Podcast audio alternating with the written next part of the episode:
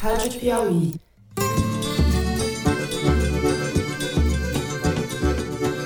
Olá, sejam muito bem-vindos ao Foro de Teresina, podcast de política da revista Piauí. O senhor poderia detalhar o nome de algum desses fornecedores da empresa? Olha, eu não me lembro, porque até então nunca cheguei a entregar dinheiro na mão de ninguém. Então eu pagava boletos, ela me passava os boletos já na, ali para me entregar, eu entregava ao banco e retornava com um comprovante pago. Eu, Fernando de Barros e Silva, como sempre na minha casa em São Paulo, tenho o prazer de conversar com os meus amigos José Roberto de Toledo, aqui pertinho. Opa, Toledo. Opa, Fernando. Opa, Ana Clara. Com flores não se ganha guerra, não, pessoal. Quando se fala em armamento, quem quer a paz, se prepare para a guerra. Ana Clara Costa, que segue com a gente enquanto a Thaís Bilenque está de férias. Oi, Ana Clara. E aí, pessoal? E aí, Fernando? E aí, Toledo? Passava da meia-noite quando assaltantes armados tomaram a área central de Araçatuba. Eles estavam com colete, fuzil, armamento pesado Estavam parecendo um soldado de guerra, com capacete, essas coisas assim. Toda hora dando tiro, dando tiro na nossa orelha e falando que ia matar a gente. Ana Clara, hoje em São Paulo também no estúdio Confraria do Som. É isso, Ana Clara? Isso mesmo. Hoje eu mudei de praça. Vai ser um programa super paulistano. Super. Meu. Super, super paulistano.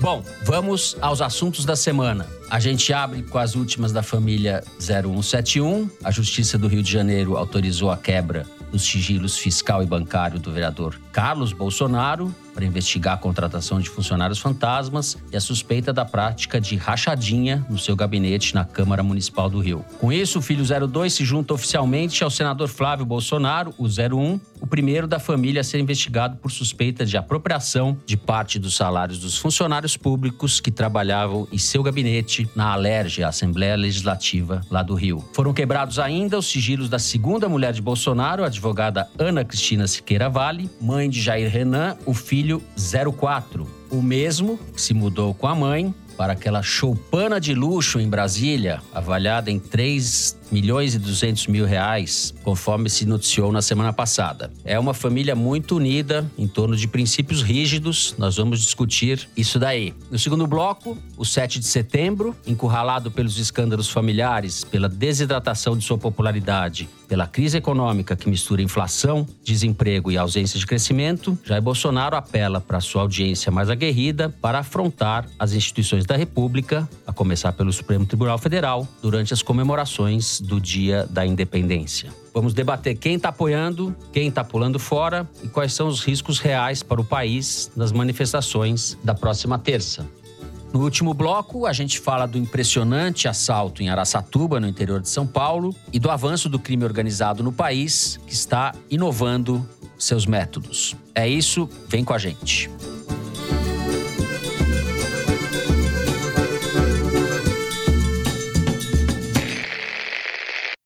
Muito bem. Demorou, mas os sigilos de Carlos Bolsonaro, que é vereador, embora não compareça muito à Câmara Municipal do Rio e fique mais em Brasília, sabe-se lá fazendo o quê com seu pai? Os sigilos fiscal e bancário dele foram quebrados sob suspeita de prática de rachadinha, como o irmão Flávio, hoje senador, e também Jair Bolsonaro, ou seja, a rachadinha na família Bolsonaro é mais ou menos como o bigode na família Sarney, né? É uma tradição, ao que parece. Ana Clara, você conhece de perto esse assunto. Quando você estava na revista Época, vocês fizeram matérias, inclusive anunciando que há muito tempo já que o Carlos seria a bola da vez depois do Flávio. Então vamos abrir com você, contando um pouco o que está em jogo, o que pode acontecer e se a gente está abrindo, na verdade, uma porta escancarada. São tantos escândalos no país que a gente esquece às vezes, da famosa rachadinha, né? Onde tudo começou, digamos assim. É, exato. Na verdade, esperava-se que houvesse algum tipo de investida da justiça sobre o Carlos, mas não nessa frente. Uhum. A expectativa era de que ele fosse alvo de alguma operação em razão do inquérito que investiga as fake news. E é, Fake inclusive, news. inclusive, uma das razões da radicalização do discurso do Bolsonaro contra o Alexandre de Moraes e contra o Supremo é o cerco se fechando em relação ao Carlos. Então, Uhum. era daí que se esperava que fosse vir alguma coisa agora. Só que essa investigação da rachadinha, que surpreendeu aí ao Palácio Planalto pelo timing, tá andando há bastante tempo e ela tá bem adiantada. Essa investigação começou na esteira das investigações sobre a rachadinha no gabinete do Flávio, principalmente porque a chefe de gabinete do Carlos era a Ana Cristina Vale, ex-mulher do Jair Bolsonaro E mãe Quando- de Jair Renan. e mãe de Jair Renan. Quando várias reportagens da época, feitas pela Juliana Dalpiva, que hoje está no UOL, começaram a mostrar a elevação patrimonial da Ana Cristina com a compra de dezenas de terrenos e imóveis em dinheiro vivo, no período em que ela era chefe de gabinete do Carlos,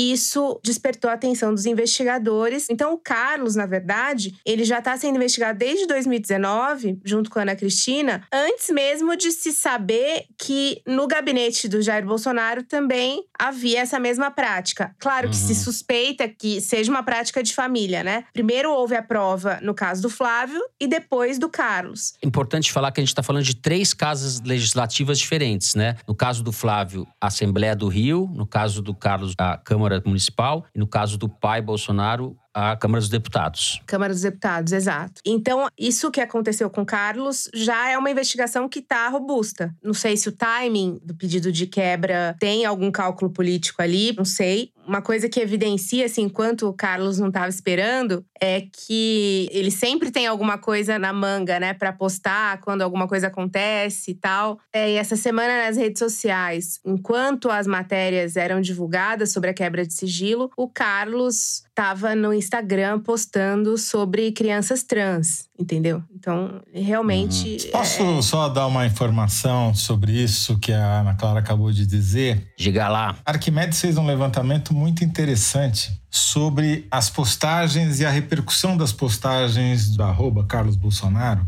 no Twitter e nas outras redes. E ele está no seu pior momento desde que começou o governo do pai. Ele nunca postou tão pouco e nunca repercutiu tão pouco. Eu acho que isso não é coincidência. Eu acho que isso tem a ver com sentir o calor que está se aproximando pelo lado do Ministério Público. Certo. Então vamos passar pro Toledo e mudar de irmão, é isso, Zé? Antes de falar do 01, eu queria falar do 00. O pai, o Jair, no sábado, falando para um grupo de pastores evangélicos em Goiânia, disse que o seu futuro era, aspas, estar preso, ser morto ou a vitória. Aí ele percebeu a bobagem que tinha dito e em seguida já emendou. Pode ter certeza, a primeira alternativa, preso, não existe, mas já era tarde o ato falho já estava consumado e o fato dele ter mencionado a cadeia só revela o quanto isso está assombrando os pensamentos de Jair Bolsonaro. Perfeito. E eu acho que ele não está assombrado apenas pela sua própria chance de ir para a cadeia, que é mais remota, dada a sua o privilégio que ele tem no cargo,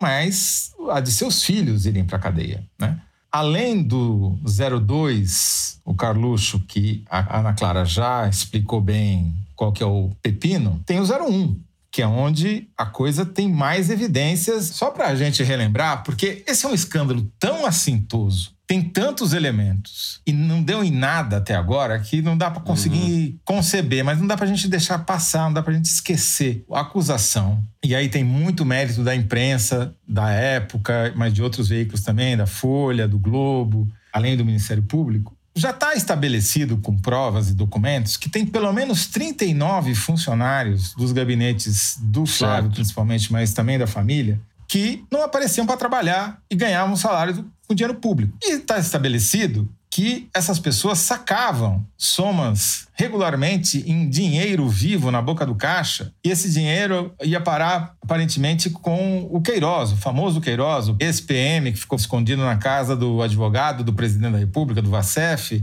e que agora está em prisão domiciliar, para retornar o dinheiro para a família. O Ministério Público estima que o nosso 01, senador Flávio Bolsonaro, movimentou 2,7 milhões de reais em dinheiro vivo nesses anos de rachadinha. Cara, você já pensou o que, que é sacar 2,7 milhões de reais na boca do caixa? É muito Não pensei, volume Zé. de dinheiro. Vou tentar é. pensar aqui. Eu vou fazer isso amanhã. Não é pouco volume, tá certo? Quer dizer, é muita coisa. Esse mesmo senador vai na Comissão de Assuntos Econômicos do Senado e pede vistas para evitar que seja aprovada um projeto de lei que justamente restringe as transações com dinheiro vivo, que limita, pode só carregar 100 mil reais por aí e você só pode ter em casa 300 mil reais, não mais do que isso. É óbvio, é uma medida elementar para combater a lavagem de dinheiro. E o Flávio Bolsonaro consegue ser contra. Ele tentou obstruir isso por duas vezes. Da primeira vez conseguiu, da segunda vez o Otto Alencar, o presidente da comissão, não deixou. Falou, ó, regimentalmente você não pode pedir vistas duas vezes. E o negócio foi aprovado na Comissão de Assuntos Econômicos e seguiu para a CCJ. Quer dizer, o cara movimenta dinheiro vivo, tem funcionário que não aparece para trabalhar, mora em outro estado, outra cidade. Até a mensalidade da escola da filha era paga em boleto pelo Queiroz com dinheiro vivo que vinha desse esquema. E o cara tá aí arrotando que é defensor da moral e dos bons costumes. E nada acontece com o sujeito. Então, o Bolsonaro tem razão mesmo de estar preocupado com a prisão dele ou de algum membro da sua família. E agora, como se não bastasse, o Jair Renan, aí acho que a Ana Clara pode explicar um pouquinho melhor, mas teve uma nova matéria da brilhante Juliana Dalpiva, que saiu essa semana, mostrando que ele e a mãe dele, a mulher 02 do Bolsonaro, se mudaram para uma casa em Brasília que foi comprada recentemente por um corretor de imóveis. Esse corretor de imóveis continua morando numa casa, num bairro Uhum. distante pra caramba, numa casa simples, e ele alugou essa casa para a mulher 02, para a mãe do Jair Renan, por 15 mil reais por mês, sendo que ela ganha 6 mil reais. A casa está avaliada em 3 milhões e 200 mil. A choupana Isso, e- é uma choupana de luxo. Especula-se que ela pague 15 mil reais por mês, porque 15 mil reais por mês é o que se cobra na vizinhança, né? Uhum. Então, uma mulher que ganha 6 mil reais por mês aluga uma casa que vale 3 milhões, comprada por um cara que, estranhamente, continua morando numa casa muito pior, num lugar muito mais distante. Tudo bem, nada acontece. Vai ficar por isso mesmo? O que você acha, Ana Clara? É, não só tudo bem, como ela recebeu na casa dela jornalistas da revista Veja que foram lá e ainda falou: Nossa, eu já tô morando aqui um- há um mês, vocês demoraram pra me achar, hein? Falou isso.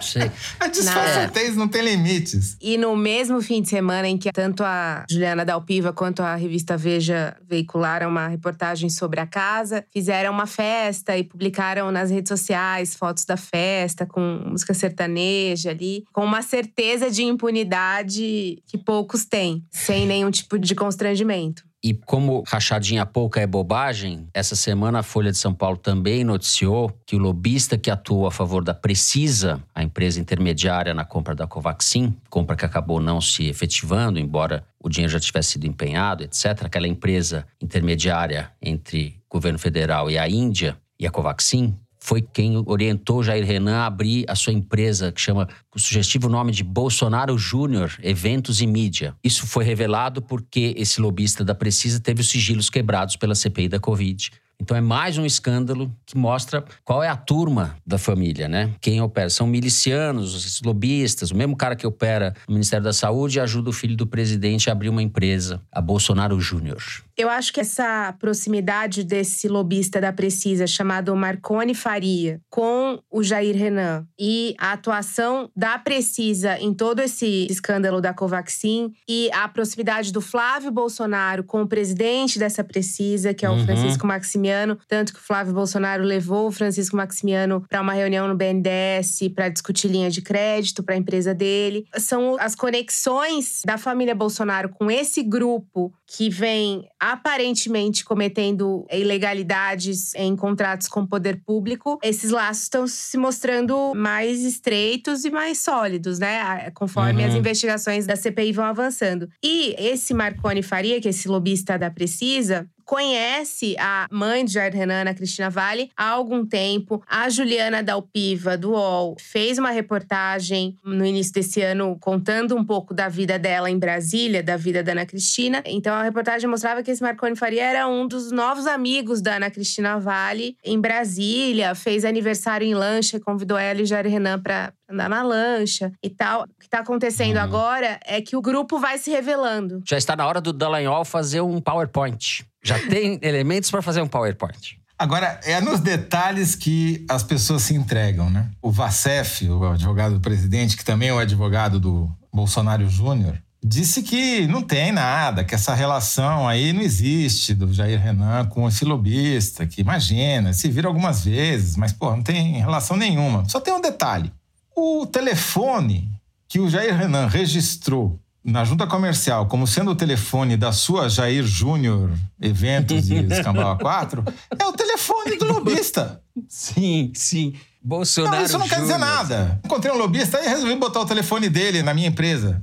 E se não bastasse, na troca de mensagens por WhatsApp, o Jair Renan dá um tal ok pro cara. Tal ok. As coisas erradas. É isso aí, tá ok? Faz tempo que eu não falo as coisas erradas. Você quer mais o quê? Ana Clara, pra gente encerrar o bloco, vamos falar um pouco da semana da CPI. O motoboy. Na quarta-feira, os senadores ouviram o Ivanildo Gonçalves da Silva, que era o motoboy que fazia os saques e os pagamentos para a VTC Log, que é a empresa que funciona como o galpão do Ministério da Saúde. Essa empresa gigante tem um galpão enorme perto do aeroporto de Brasília e as vacinas ficam todas armazenadas lá. É uma empresa que presta serviço para o governo há algumas décadas Armazena e distribui, né? armazena e distribui medicamentos do SUS, enfim. Eu diria que é uma sucursal do Ministério da Saúde. Não sei se alguém vai Certo. me desmentir. Uhum. Agora, o motoboy, na CPI, chegou a dizer que fez saques de uma vez só de mais de 400 mil reais. Ele, enfim, estava com um habeas corpus Supremo que permitia que ele ficasse em silêncio quando achasse que não era o momento de se expor, mas ele confessou que chegou a fazer esses saques. E o curioso é que o advogado do motoboy é um advogado do escritório do Willer Tomás, que é um advogado de Brasília amigo do Flávio Bolsonaro. Então tem essas conexões. E a VTC Log é a empresa que está sendo investigada por ter feito pagamentos para o Roberto Dias, que era o diretor da DELOG, da Diretoria de Logística do Ministério da Saúde, que é onde está toda a lambança. Agora, a Tá gente certo. tá, numa situação tão ridícula que enquanto você tá falando aí, eu tô lendo aqui no Twitter, Ana Clara, um negócio inacreditável. Estamos gravando na quarta-feira à noite, excepcionalmente. Tweet do Randolph Rodrigues, vice-presidente da CPI. Urgente.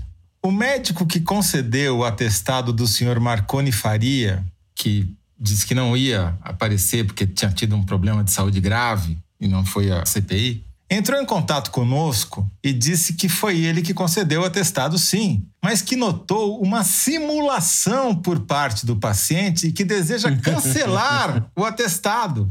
Com isso, amanhã receberemos o senhor Marconi na CPI. O cara fraudou o atestado de saúde para não ir na CPI. Cara, fecha que eu quero descer. Para, não dá. Chega, não dá. Virou comédia. O Dallagnol está convocado a fazer um PowerPoint. Já tá todas as conexões estão todas feitas. Não é isso, Ana Clara? É, e teve o, o episódio lamentável da CPI, o depoimento do Marcos Tolentino, que é o suposto sócio oculto do Fibbank, o banco que deu a garantia fajuta para a Covaxin. Ele deveria ser ouvido na quarta-feira, mas na terça-feira à noite deu entrada no Sírio Libanês alegando sequelas da Covid. Começou a sentir formigamento. Curiosamente, na mesma noite que ele dá a entrada no Sírio Libanês, ele tá dando uma entrevista em vídeo pro antagonista, que depois foi publicada na quarta-feira, mostrando ele ótimo. Ele interrompe a entrevista, diz que não vai mais falar e tal. No dia seguinte, a- aparece a internação dele no Sírio Libanês. A questão é que ele tem ido à CPI é, constantemente, inclusive em uma das vezes que ele foi à CPI, ele foi acompanhando o Ricardo Barros, que é amigo dele, e os senadores viram aquele comparecimento dele à comissão como uma afronta. É um dos nomes ali, enfim, considerados homem-bomba da CPI, esse Marcos Tolentino, em razão das várias ramificações dos negócios dele, é, ramificações mal explicadas. E ele foi para Brasília várias vezes durante essas últimas semanas. E uma das vezes se reuniu com o Ricardo Barros no escritório dele para debater a estratégia de defesa. Foi com o Ricardo Barros na CPI no dia que o Ricardo Barros foi ouvido. E quando chega a vez dele, ele tenta um habeas corpus no Supremo, não consegue, se interna no Sírio Libanês e fica por isso mesmo. Formigamento. Bom, Ricardo Barros é líder do governo na Câmara, deputado do PP. É isso então? Então encerramos assim o primeiro bloco do programa. No segundo, vamos falar do 7 de setembro. A gente já volta.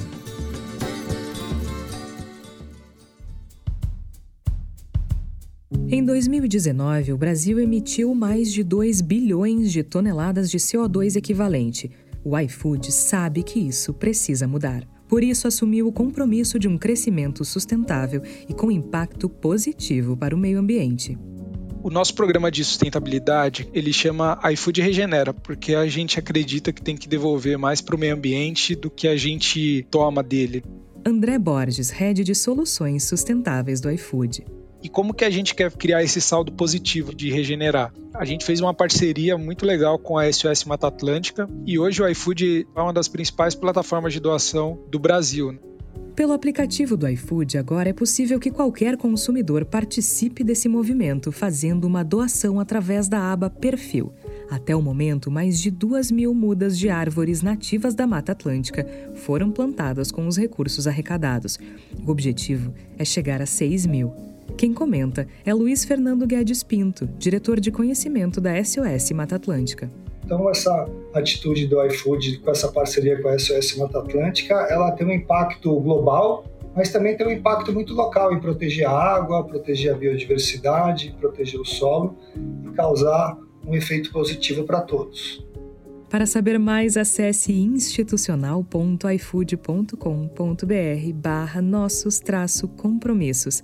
Vamos usar a mesma inovação e tecnologia que guiam o nosso negócio para fazer um futuro diferente.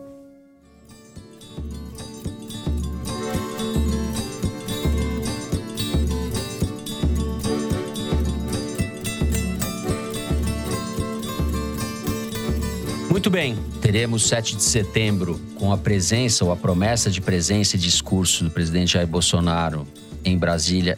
Ameaça, talvez, na Avenida Paulista também, além de Brasília. Em São Paulo também haverá um ato no Vale do Anhangabaú, no centro da cidade, contra Jair Bolsonaro. Começo da semana, Zé, foi ocupado em parte pelas movimentações do empresariado, pelo vexame do Paulo Scaff, presidente da Fiesp, que recuou na divulgação do Manifesto pela Harmonia dos Poderes, que já era um manifesto anódino, etc. Houve interferência de alguns nomes do mercado financeiro que estavam assinando, de alguns bancos que queriam que a nota fosse mais clara a respeito do Bolsonaro. A Federação das Indústrias de Minas, seja lá o que isso quer dizer, apoiou o Bolsonaro, soltou uma nota à parte.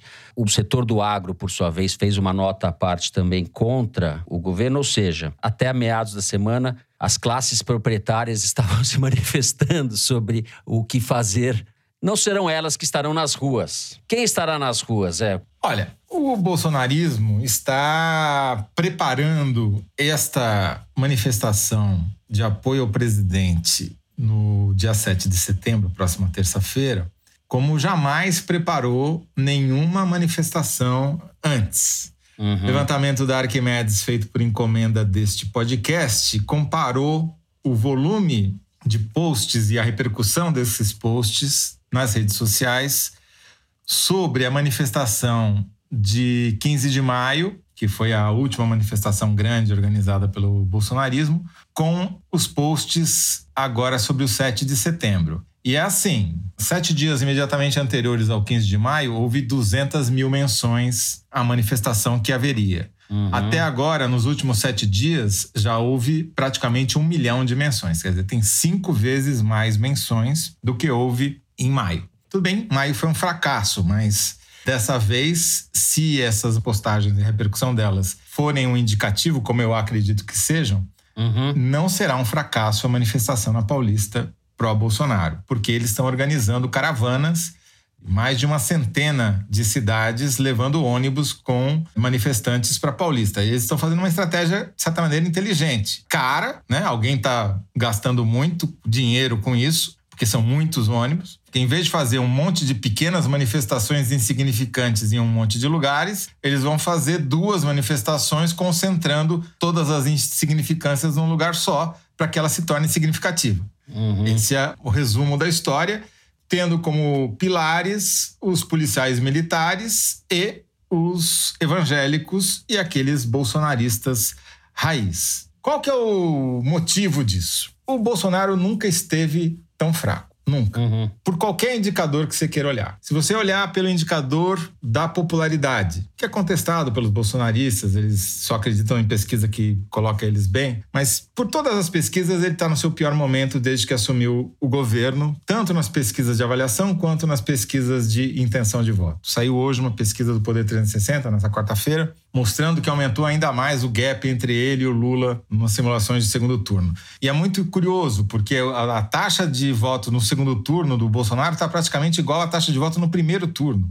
Ou seja, ele tem ali um patamar entre 25 e 30 que ele não sai disso. Ele é muito competitivo, iria para o segundo turno se disputasse a eleição e houvesse eleição, mas é inviável para ganhar essa eleição. Não importa quem seja o adversário, seja o Lula, o Dória, quem for. Então, sobre as pesquisas, não há dúvida. Sobre os indicadores econômicos, acabou de sair o PIB, andou para trás, a economia encolheu. Essa é a recuperação do Paulo Guedes. Esse carnaval todo, essa palhaçada que as entidades empresariais fizeram, que você mencionou, essa zona e vergonhosa, é porque a economia ferrou, entendeu? E vai ferrar ainda mais. Paulo Squaff, Squaff, Squaff. Esse não cansa de passar Esse vergonha, larga, né? Esse daí, ele é, atravessa a rua para escorregar é. no pato amarelo. É impressionante. Impressionante. Ele não perde uma oportunidade de passar vergonha e de desmoralizar a Fiesp, que um dia já significou alguma coisa. Hoje é um ralador de reputações, né? Uma referência para quem não conhece é o formato do prédio. O desemprego deu uma pequena recuada, mas aumentou o subemprego. A taxa de desemprego entre quem tem terceiro grau, né, diploma de faculdade, uhum. tá altíssima.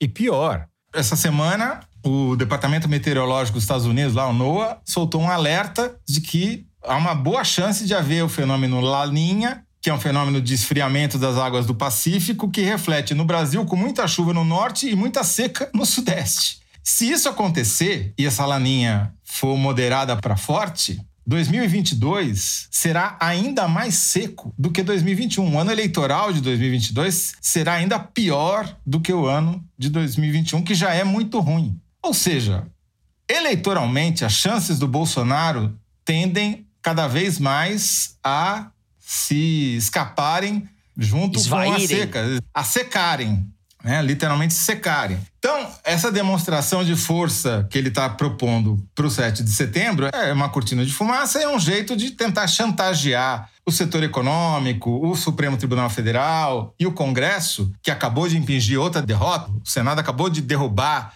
medida provisória sobre as mudanças na legislação trabalhista. E o Supremo, o Supremo está dizendo: olha, eu ia te ajudar com a questão dos precatórios, que inviabiliza praticamente o orçamento do governo no ano que vem, tem 89 bilhões para pagar, e desistiram por causa das ameaças do Bolsonaro. Se ele for para o palanque do 7 de setembro fazer o discurso mais beligerante ainda, ele vai apanhar ainda mais. Então, assim. E vai. Ou é golpe ou é derrota, não é vitória. Talvez cadeia. Ana Clara, conte para os seus ouvintes, os nossos ouvintes, o que você apurou a respeito desse 7 de setembro. Bom, eu só queria fazer um adendo ao que você, Fernando, falou no início sobre a Associação do Agronegócio ter se manifestado em tom crítico ao governo.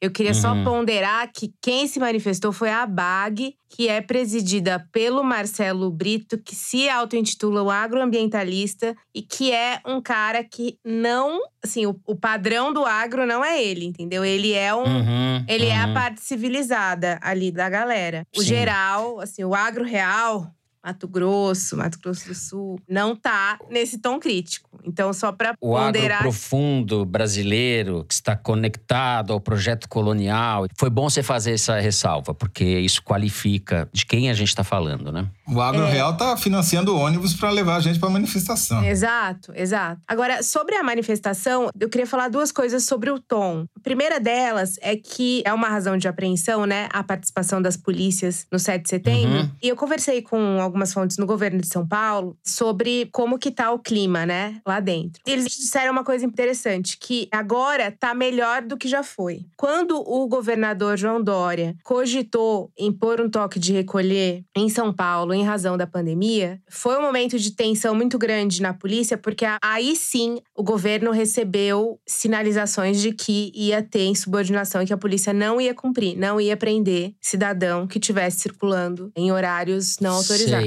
E aí o João Dória recuou e não estabeleceu o toque de recolher. Aquele momento foi considerado por eles o momento mais grave do comportamento de, de das risco polícias. de descontrole. E de risco de descontrole. E era um momento em que o Bolsonaro e os filhos dele estavam insuflando muito isso, né? De liberdade para a população, liberdade de ir e vir, criticando as cidades que decretavam o lockdown total. Então, aquele momento foi mais grave, segundo o governo.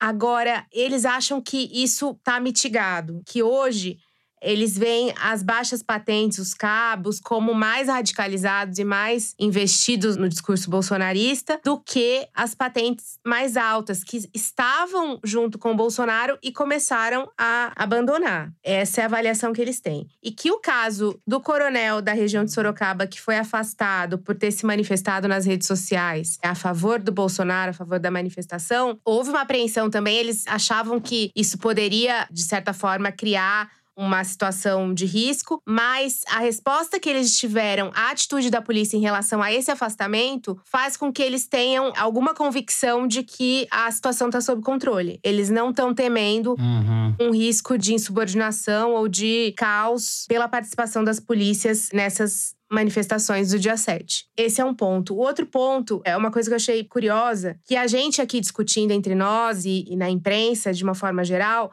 a gente tem esse temor, né, de que qualquer coisa que possa acontecer no dia 7, qualquer conflito, haja instauração de uma GLO, garantia Da lei e da ordem. Operação militar, né? Que o presidente da República pode decretar isso. É, o presidente pode decretar uma GLO. Isso acontece eventualmente. Já houve, Michel Temer decretou várias vezes em Brasília mesmo, em momentos de manifestação. Foi o que foi decretado no Rio de Janeiro quando teve a intervenção militar na segurança pública. Só que no momento em que o presidente promove um ataque contra a democracia, você ter um contexto assim preocupa. O fato é que eu quero dizer aqui, a gente está discutindo isso muito na imprensa entre nós, porém, dando uma olhada nos vídeos bolsonaristas, enfim, prendendo a respiração para ver tudo aquilo, que a gente constata é um, um discurso diferente toda a narrativa que eles estão emplacando nas redes é de Uhum. é o nosso grito de liberdade. É a nossa liberdade de expressão. Você tem que ir pra rua para garantir a nossa liberdade, porque é o Roberto Jefferson, daqui a pouco pode ser qualquer um de nós.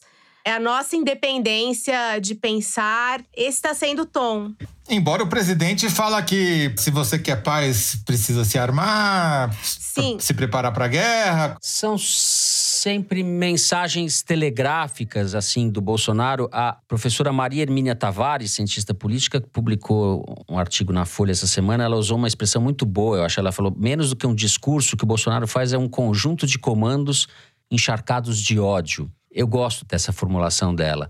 E eu não acho que há incompatibilidade entre isso que ela fala e o que você apurou, e o que você viu e constatou nas redes sociais. Mas não é que eles não queiram radicalizar. A estratégia por trás disso é você conseguir arregimentar a população que não quer pegar em armas. A população, Uhum. digamos, que, enfim, é contra o STF, que acha que o STF está exagerando, que é contra o Lula e etc. A estratégia é estimular a pessoa comum a ir para as ruas no dia 7 de setembro. Tanto que o Eduardo Bolsonaro, gravando um vídeo genial, entre aspas, essa semana, fala: Você que não quer ver o seu filho de batom, vem com a gente no dia 7.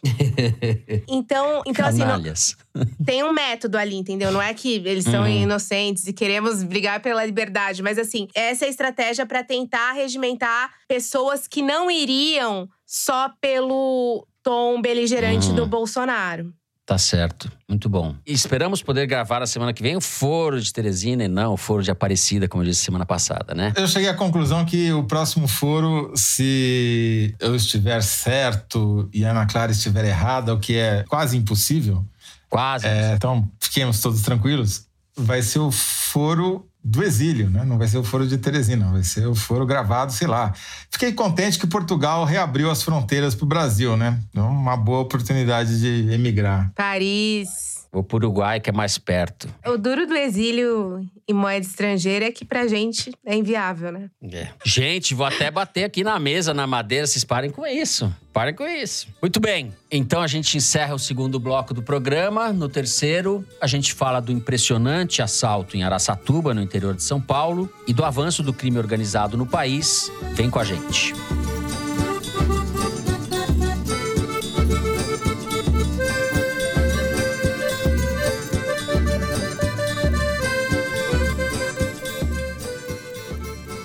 Vamos falar de, de segurança pública. Como todos sabem, na madrugada de domingo para segunda-feira houve o assalto a agências bancárias de Araçatuba, no interior de São Paulo, cidade de 200 mil habitantes. Embora outros assaltos do gênero tivessem ocorrido nos últimos meses, esse foi o mais. Eu estou tentando evitar a palavra cinematográfica, é um puta de um clichê, mas isso foi o mais ousado, né? Parece um seriado do Netflix, né? De certa forma. Os bandidos deixaram aqueles explosivos espalhados pela cidade. Um dos explosivos amputou os dois pés de um morador de Araçatuba. Os bandidos usaram as pessoas como escudos humanos, embora também isso não fosse novidade, acho que nunca tinha sido usado e filmado desse jeito. Foi muito impressionante aquilo. E o que me chamou a atenção foi a calma, pelo menos nas poucas imagens que a gente teve acesso, filmadas por moradores, a tranquilidade dos caras andando, caminhando na rua, os carros saindo em velocidade baixa. Parecia realmente que aquilo estava sendo feito com o propósito de ser exibido, né? Parecia uma frieza mesmo, incomum pelo menos para o que a gente imagina numa situação como essa. O site da Piauí publicou muita coisa, Zé, ao longo dessa semana. Sobre isso, inclusive, deu um furo no meio dessa semana falando que um dos assaltantes que foi morto pela polícia era do PCC. Por onde que a gente vai começar? Acho que vamos começar por aí, né, Fernando? O furo foi dado numa reportagem do Alain de Abreu e do Luiz de Maza, que descobriram que esse assaltante que foi morto ali num bairro afastado do centro de Aracatuba, é um integrante do PCC que já tinha sido preso e condenado por vários crimes, inclusive assassinato. Ao que tudo indica, pelo menos até agora, as investigações ainda não são definitivas, longe disso, foi um ataque não orquestrado pela cúpula do PCC, mas por integrantes do PCC que alugaram armas do primeiro comando da capital, armas essas que teriam chegado do Paraguai de helicóptero. Araçatuba, a nossa repórter Ana Clara, como natural da terra, poderá descrever muito melhor Temos essa coincidência, eu. ouvinte. Porém, Araçatuba está mais perto da barranca do Rio Paraná e, portanto, mais perto da fronteira com o Paraguai. O que, que é a grande característica desse ataque? O uso de escudo humano, o novo cangaço no Nordeste já vinha usando. Amarrar moradores no capô do carro ou na uhum. capota dos carros em fuga também já tinha sido usado. O primeiro alvo dos assaltantes foi o batalhão da Polícia Militar de elite, a tal Rota do Interior que o Dória criou, que é uma unidade que é bem armada, tem fuzis, etc. O primeiro lugar que eles atacaram foi lá, para manter os policiais acuados e não poderem uhum. reagir. Né? E é uma tática também já tinha sido usada em Sim. Ribeirão Preto, por exemplo, que é um distrito ali da Grande Matão. Ribeirão Preto é uma cidade muito importante no interior paulista, uma das mais ricas, e também tem uma sede desse tipo, desse batalhão. Também já tinha sofrido esse ataque alguns anos atrás.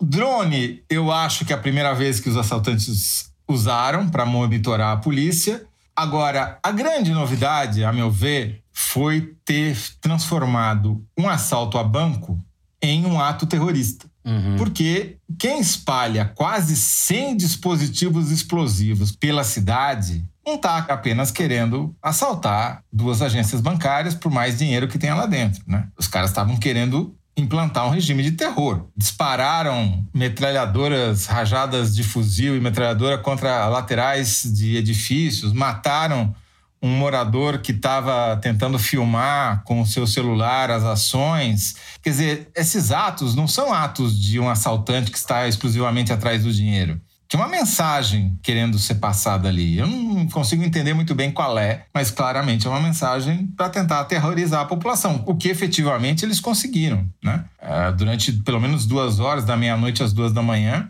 você tem uma quantidade gigantesca de vídeos que foram feitas pelas pessoas aterrorizadas nas suas casas, descrevendo o que estava acontecendo, uhum. sem que houvesse sinal da polícia. E a primeira vídeo que aparece com a polícia conseguindo reagir e perseguir os assaltantes é depois das duas da manhã. Quer dizer, foram no mínimo duas, três horas que o tá tudo dominado foi literal né, em Aracatuba. Né? Isso é que eu acho que é a grande novidade e que merece ser investigado por que, que os caras se deram a esse trabalho, já que isso não impediu que a polícia os alcançasse na saída da cidade, matasse um deles, ferisse outro, aparentemente um segundo assaltante, o corpo foi encontrado em Sumaré, aqui na região mais próxima de São Paulo, 400 quilômetros de distância lá de Aracatuba. Foi desovado um cadáver lá vestindo um colete à prova de balas, que feita que seja também um dos um assaltantes dos que foi ferido, né? uhum. né? Então, a grande questão que fica é essa. Por que isso? O que, que eles ganhavam impingindo o terror? O que está por trás dessa tentativa de aterrorizar uma população e desmoralizar a polícia? Essa é a dúvida. Bom, nem todo mundo ficou em pânico porque algumas pessoas não acreditaram que fosse, não passou pela cabeça de algumas pessoas que aquilo fosse um assalto na madrugada. Eu estou falando isso porque a Ana Clara, que é de Araçatuba, tem familiares que moram em Araçatuba. Não, tá certo, não, não é familiares. Eu tenho toda a minha família que mora em Araçatuba. Conta pra gente um pouco como é que eles reagiram. Eu, bom, acordei na segunda-feira com o grupo da família, era sucursal da Al Jazeera, né? Vídeo de bomba, choro e, e desespero e tiro e tal. Todo mundo muito consternado com o que tinha acontecido, porque todo mundo ouviu, e mesmo quem não morava perto dos bancos que foram atingidos uhum. ouviram. Então, assim, era um negócio que tava pela cidade inteira. E não é uma cidade tão pequena, né? 200 mil habitantes, não é uma praça e três ruas. Então, tava todo mundo muito consternado. Mas assim, a minha primeira reação foi ligar pro meu pai, porque a minha casa, a casa da minha família, era quatro, cinco quarteirões das agências bancárias que foram atingidas. Nossa. É muito perto. E meu pai não tem rede social e nem WhatsApp, ele não usa. Então eu liguei para ele de manhã na segunda-feira e ele atendeu muito tranquilamente a ligação. Eu falei, pai, e aí? É... E meu pai é viúvo, então ele não, não tinha ninguém em casa que contasse para ele o que tinha acontecido. Eu falei, pai, e aí? Ele, aí, tô aqui fazendo café da manhã, tal, tudo bem? Por que você tá ligando tão cedo? Eu falei, como assim? Você não sabe o que tá acontecendo aí? É, cidade foi atacada de madrugada. E ele ouviu, obviamente, os tiros, mas como Araçatuba é uma cidade pacata, nunca que ele imaginar que aquilo era um, um tiroteio, um, um ataque daquele nível. Ele achou que fosse queima de fogos que algum time. Que fogos de artifício de Copacabana. Que algum time de algum lugar tivesse ganhado algum campeonato, porque ele também não acompanha futebol, então ele não sabe. É... Isso, mas seu pai é feliz, não tem rede social, não acompanha futebol. Mas acompanha a política, então é. aí ferra tudo, né? Enfim, ele não tava sabendo de nada, no fim eu que contei. Depois a gente ligou pra minha avó, que também mora, né, próxima do, de onde houve tiroteio que também não usa nem redes sociais, nem WhatsApp, mas ela estava ainda mais perto da área atingida, né? E aí a minha avó, mesma coisa. Nossa, não estava sabendo. O que aconteceu? E a gente explicando para ela, né, o que tinha acontecido. Ela, ah, eu achei que. Eu ouvi mesmo, eu acordei com barulho, mas eu achei que fosse bomba de espantar rolinha. Porque ela mora perto de uma praça. Ela mora Ai, perto de uma Deus. praça que tem muita pomba e vive tendo algum tipo de, de incidente em que a prefeitura estoura bomba para espantar a rolinha. Então, foi isso que ela achou que tinha acontecido. Que incrível. É, horror dos, dos bandidos, né? Que eles queriam um espetáculo, mas lá na minha família teve gente que não percebeu. Você vê que sem o WhatsApp nem rede social, o terrorismo não Coisa. funciona, né? Que coisa incrível isso, porque mostra um pouco a, os tempos históricos né, do Brasil. Ela achou que fosse bomba para espantar a rolinha. E é o assalto mais impressionante que a gente teve notícia aí nos últimos tempos. Agora, tem né? um aspecto curioso que conecta esse bloco ao primeiro bloco do Flávio Bolsonaro, que é o seguinte: a tendência no Brasil é se usar, não só no Brasil, mas em boa parte do mundo, é se usar cada vez menos papel moeda, né? Com Pix, com cartão de crédito, maquininha, etc., o papel moeda está caindo em desuso. E quando que ele é usado? Ele é usado para pagar os benefícios do governo federal, Bolsa Família e auxílio emergencial, que são pagos em geral no começo do mês. Então, os criminosos estão concentrando esse tipo de ataque no final do mês, nos últimos dias dos meses, porque sabem que as agências estão abarrotadas de dinheiro, principalmente da Caixa e também do Banco do Brasil, que são as agências que pagam esses benefícios, Sim. estão com os cofres lotados e por isso que esses ataques acontecem nesse período do mês. Então não precisa ter informação privilegiada, basta ligar Lé com CRE, que você sabe que o, há uma tendência maior de que esses ataques ocorram justamente nessa época. Portanto, seu Flávio Bolsonaro, o senhor está facilitando a vida do PCC quando atrasa a aprovação da lei que limita o uso de papel moeda. Mas talvez Muito não seja bem. coincidência. E eu pensei aqui, quando estava ouvindo a história da Ana Clara, impressionante, a cena de abertura da cartucha de Parma, do Stendhal, romance. O personagem Fabrício Del Dongo tá no meio de um tiroteio, houve confusão, parará, ele não sabe onde ele tá, vê tiro para tudo quanto é lado. Era a Batalha de Waterloo. E ele não sabia que estava no meio da Batalha de Waterloo. É mais ou menos isso. Feliz, a sua avó, seu pai, Fabrício Del Dongo. Mais ou menos isso. Incrível essa história. Bom, acabamos assim o terceiro bloco do programa. Vamos agora para o. direto para o Kinder Ovo, é isso? Este momento para o qual Ana Clara se preparou com afinco. Então vamos para o Kinder Ovo. Solta aí, Mari. Nós estamos no momento bom, apesar do orçamento estar no menor nível desde 2013, essa perspectiva é muito grande, graças ah. inclusive ao trabalho do próprio presidente Bolsonaro em, em vamos dizer assim, empurrar né, o Ministério da Economia né, dentro desse, desse sentido, né? ou seja, é um, realmente é um momento, um ponto de inflexão aí durante esse governo, apesar da pandemia, de todos os impactos e, e apesar, vamos dizer assim, de algum pessimismo que eu vejo. Eu sou bastante otimista, então as coisas estão mudando é para melhor é, e muitas das coordenações Não. Precisavam ser feitas foram feitas e agora é só Não, aproveitar a situação. Quem é esse? Lunático? Scaf? Não dá nem para entender o que o cara fala.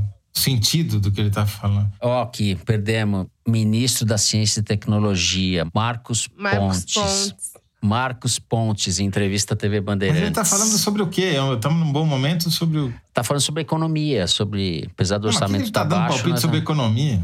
É um lunático, de fato, Zé. Você falou que era um lunático, você acertou. Pô, mas nem pra Lua Zé, ele conseguiu o chegar. Ganhou. O cara é um fracasso. O Toledo como... ganhou. Ah, é? Toledo ganhou.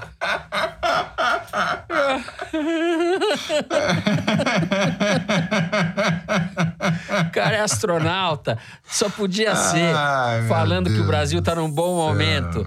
Vamos deixar esse Kinder Ovo, vai assim mesmo. Porque os ouvintes não sabem, às vezes, quando todo mundo erra e fica todo mundo bro com cara de cu, a produção pega o segundo nome, pra gente ter mais graça, assim. Então tem essa mandracaria, né? Não, essa daí Mas é você, nem, ó, nem afogando você... com o travesseiro não, da NASA, não. né, cara? Zé, nem... você acertou com um toque poético, é um lunático. Ele não quis falar que era Marcos Pontes, ele descobriu... Ele deu a dica pra Ana Clara e pra mim. Eu nunca que eu ia acertar Toledo, isso, mas nunca. Você ganhou, Toledo, você ganhou. É, Muito bem. Foi divertido, hein? É um lunático. Nem que a gente combinasse essa, não ia ficar tão bom.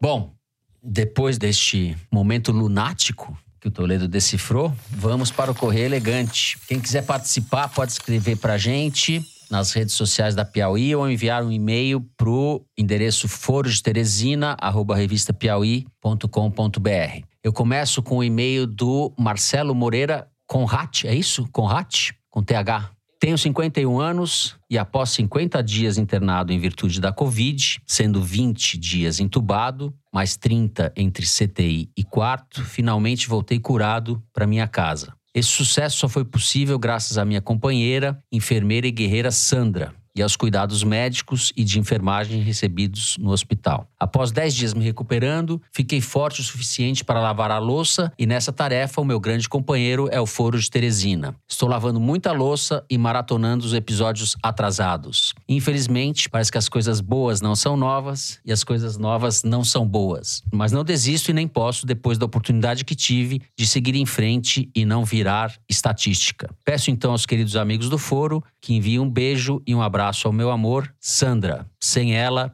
eu não sou nada. Um beijo grande a todos. Olha que mensagem bacana. Linda. Marcelo, é. Sandra, um beijo. Beijo pra Sandra, beijo para você também, Marcela. É Boa isso aí. recuperação, Marcelo. Beijo para o casal. E a Folha Teresina segue ajudando a passar o Brasil a limpo, pelo menos na pia. Capricha na louça aí, Marcelo. É isso aí. Bom, eu vou ler o recado do Ivo Cunha Figueiredo, que escreveu de Belém. É, nesta sexta, fui me vacinar com a segunda dose. Quando cheguei, fiquei angustiado com a quantidade de pessoas na fila. Até saquei o celular e coloquei o fone. Graças à companhia de vocês do Foro de Teresina, pude passar tranquilamente 70 minutos de espera tão rápido quanto a picada da vacina. Recomendo a todos que se vacinem ouvindo Foro de Teresina, onde a ciência é tratada com respeito. Um abraço a todos. Muito bem, Ivo. Muito bem. Muito bom. A gente só tem ouvinte, vou dizer assim, que não mugem, né?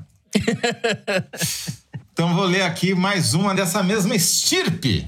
Uma mensagem enviada pelo Twitter pela Vivi Pistache. Adorei o nome, Vivi Pistache. Pô, eu também. Diz ela: como pesquisadora e roteirista, é sempre bom encontrar coisas nem tão novas, porém muito boas. Assim, me deparei com um episódio do Roda Viva de 1991 com o grande Darcy Ribeiro, cuja hum. bancada contava com um Fernando de Barros e Silva um pouco tímido, tentando cavar perguntas entre as poucas brechas abertas pelo proficiente e rendoso entrevistado. A mariposa apaixonada de Guadalupe certamente bateria as asinhas para a beleza e astúcia do jovem jornalista. Fernando, que já se mostrou um grande imitador do Brizola, poderia arriscar em algum momento imitar também o Darcy com o nosso jeitinho mineiro e prosador que se empolga contando causos. Ah, e vivendo e estudando na USP, também já tive ranço da avalanche de ciclistas pelo campus, alterando a tranquilidade de pedestre. Mas agora, quando me deparar com o bando, vou lembrar que o Toledo precisa manter o fôlego saudável para fazer jornalismo neste país. Saúdo ainda a Thaís Bilenque e a Ana Clara Costa por nos representarem tão bem nesta bancada. Abraços da Vivi Pistache. Ah, que Muito bom, Vivi Pistache. Olha só, Prefácio de livro, não é uma mensagem no Twitter. Que mensagem linda. É linda mesmo. E não vou arriscar aqui imitação do Darcy Ribeiro, que eu não saberia fazer agora. E mas ela 1991, apurou, Zé. Ela foi é, jornalista nessa. É, foi jornalista. Eu era realmente jovem naquela época. Mas a gente está falando do período jurássico, enfim. Os bichos falavam ainda em 1991, os animais falavam. Eu nem lembrava desse programa direito. Vou procurar também, quero ver agora. Me deu curiosidade. Não façam isso, né? Você oh, sabe que outro dia eu vi um desses roda-vivas antigos e não me reconheci, né? Isso vai acontecer comigo também. Vai acontecer comigo. Nossa, 91 a gente tá falando de 30 anos, né? 30 anos. Só. Eu era tímido, continuo tímido. Seu cabelo que ficou era preto. Só isso que mudou. E eu tinha uns 20, 25 quilos a menos, talvez. Bom, é isso. Antes de encerrar o programa, um esclarecimento. Na abertura do programa na semana passada, a gente comentou que a Piauí foi chamada de revista encherida numa das sessões da CPI da Covid. O Toledo falou brevemente que quando na CPI se falava em revista Piauí, na verdade, queriam dizer Ana Clara, a verdadeira encherida. então explica para os ouvintes, Ana Clara, você. Bom, perdoe nossa falha em não explicar no programa passado. Por quê? Mas a menção à revista Enxerida foi feita pelo senador Humberto Costa, do PT, fazendo uma referência a uma reportagem que a gente publicou em julho sobre quem é o avalista oculto da Covaxin, que é o Marcos Tolentino, esse digníssimo Muito senhor bem. que deveria ter sido ouvido na CPI na quarta-feira e não foi. E ela era enxerida porque a gente relata nessa reportagem um jantar que aconteceu na casa do Tolentino, reunindo é todo esse conluio que participou do contrato da Covaxin e dando detalhes desse jantar, e por isso a revista foi chamada de enxerida. E em várias ocasiões, os senadores questionaram os depoentes nas oitivas sobre esse jantar, porque exatamente é, eles querem saber o que estava sendo dito lá. Então, essa é a explicação. Como grande repórter, Ana Clara Costa. Mas eu, eu tomei isso como um elogio. É, é um elogio, evidentemente. Mas lógico, evidentemente. não há elogio maior do que ser chamado de encherida, porque afinal de contas, é você não foi convidada para o jantar, esteve lá com atraso e recuperou o que foi dito. Agora sim, com esse esclarecimento, a gente vai encerrando o programa. Não deixe de seguir a gente no Spotify, no Apple Podcast ou na Amazon Music, favoritar no Deezer ou se inscrever no Google Podcast, no Castbox ou no YouTube. Assim você fica sabendo das novidades, dos episódios especiais e das edições extras. O Foro de Teresina é uma produção da Rádio Novelo para a revista Piauí, com a coordenação geral da Paula Scarpim. A direção é da Mari Faria. A produção é do Marcos Amoroso, o apoio de produção é da Clara Helstab. A edição é da Cláudia Holanda e do Tiago Picado. A finalização e a mixagem são do João Jabassi, que também é o intérprete da nossa melodia tema, composta por Vânia Salles e Beto Boreno. A Mari Faria edita também os vídeos do Foro Privilegiado, o teaser que a gente publica nas redes da Piauí. A nossa coordenação digital é feita pela Kellen Moraes e pela Juliana Jäger. A checagem é do João Felipe Carvalho. O Foro de Teresina foi gravado nas nossas casas e no estúdio Confraria do Som, em São Paulo. Eu me despeço então dos meus amigos José Roberto de Toledo. Tchau, Toledo. Tchau, Fernando. Tchau, Enxerida. Eu vou espantar umas rolinhas agora. Tá certo. Tchau, pessoal. Enxerida Ana Clara. Tchau, Ana Clara. Tchau. É isso, gente. Boa semana a Se cuidem. Até sexta-feira que vem.